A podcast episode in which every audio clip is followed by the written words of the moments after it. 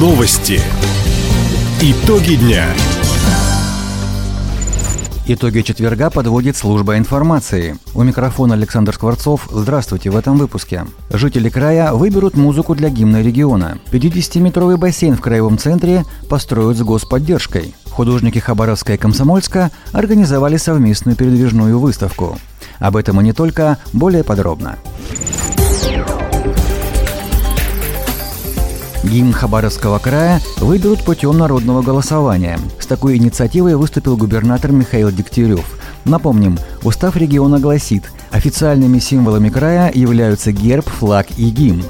Накануне депутаты Краевой Думы приняли в первом чтении закон о гимне Хабаровского края – Документ регламентирует использование официального символа, однако самого произведения пока еще нет. Летом прошел конкурс на лучший текст гимна. Победил вариант генерального директора Краевой филармонии Игоря Мусина.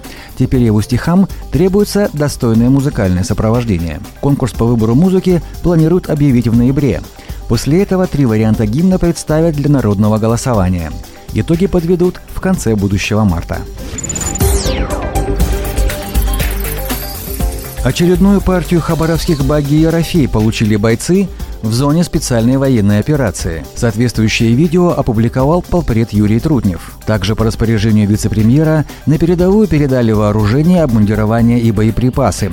В перечень вошло все самое необходимое, отметил Юрий Трутнев. Традиционно это передача того, что может помочь. Мы передавали снайперские комплексы, станции радиоэлектронной борьбы, беспилотные аппараты. В общем, всегда довольно много такой большой ассортимент. Мы это делаем не закрыв глаза, а делаем это всегда, общаясь с войсками, с командирами, то, что именно им необходимо. Вооружение, обмундирование и транспорт получили военнослужащие подразделения Восточного военного округа, бойцы формирования «Каскад» Донецкой Народной Республики и добровольческого отряда Российского союза боевых искусств «Союз». Краевой центр получит государственное софинансирование на возведение спорткомплекса с 50-метровым бассейном. Средства поступят по федеральной программе «Бизнес-принт. Я выбираю спорт». Заявку региона утвердило Министерство спорта России. Проект администрации города особо отметила руководитель одного из департаментов ведомства Елена Сандакова. Здесь надо отдать должное организаторам, инициаторам этого проекта, потому что вот эта вот финансовая модель, а самое главное желание всего муниципалитета создать этот бассейн. Мэр города Хабаровска вывез всю администрацию города на этот земельный участок и провел презентацию сам лично, какой бассейн мы будем создавать совместно с концессионером и Министерством спорта России. Крытый 50-метровый бассейн построят в микрорайоне «Пятая площадка». На его возведение государство дополнительно выделит почти 84 миллиона рублей. Проект вошел в мастер-план развития Хабаровска.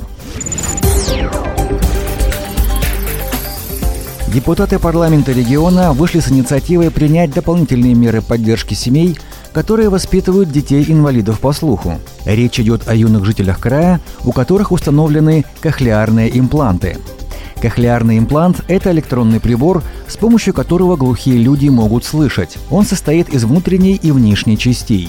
Внутреннюю хирург вживляет в ухо пациента. Внешняя часть процессором располагается на ухе или голове. Как отметили народные избранники, техобслуживание прибора, замена комплектующих могут обходиться в десятки, а то и сотни тысяч рублей – не каждая семья сможет себе это позволить. По мнению краевых депутатов, самые затратные статьи расходов должно взять на себя государство, говорит глава Комитета по вопросам социальной политики Ольга Ушакова депутатами Постоянного комитета Законодательной Думы Хабаровского края по вопросам социальной политики подготовлено обращение в правительство Российской Федерации предусмотреть возможность осуществления ремонта и замены самых дорогостоящих комплектующих неимплантируемой внешней части системы кохлеарной имплантации в рамках индивидуальной программы реабилитации ребенка-инвалида за счет средств Фонда пенсионного социального страхования Российской Федерации, а также замены речевого процессора за счет средств обязательного медицинского страхования с момента окончания действия гарантийного срока в случае подтвержденной его неисправности неисправности. Напомню, что в настоящее время за счет средств обязательного медицинского страхования речевой процессор меняется один раз в пять лет. Гарантийный срок на данное устройство составляет три года. Поэтому мы просим заблаговременно его менять.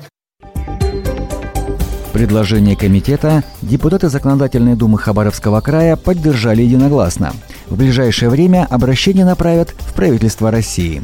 Отметим, сегодня в Хабаровском крае проживают 95 детей-инвалидов по слуху с установленными кохлеарными имплантами. Центральная районная библиотека Николаевска получит федеральную субсидию. Учреждение выиграло всероссийский конкурс на создание модельных библиотек по нацпроекту «Культура». Госфинансирование поступит в следующем году. В общей сложности Николаевская библиотека получит 15 миллионов рублей, из которых 12 – это федеральные средства. Еще 3 миллиона выделит краевой бюджет. Всего на конкурс по предоставлению федеральной субсидии от Хабаровского края заявились 8 библиотек. Победителем стало только учреждение культуры из Николаевска.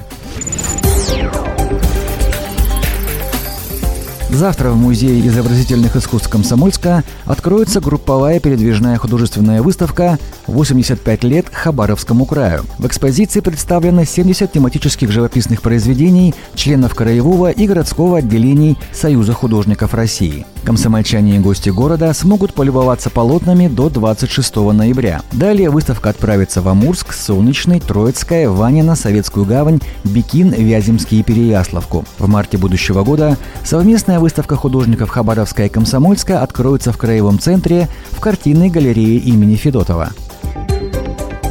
Таковы итоги четверга. У микрофона был Александр Скворцов. Всего доброго и до встречи в эфире.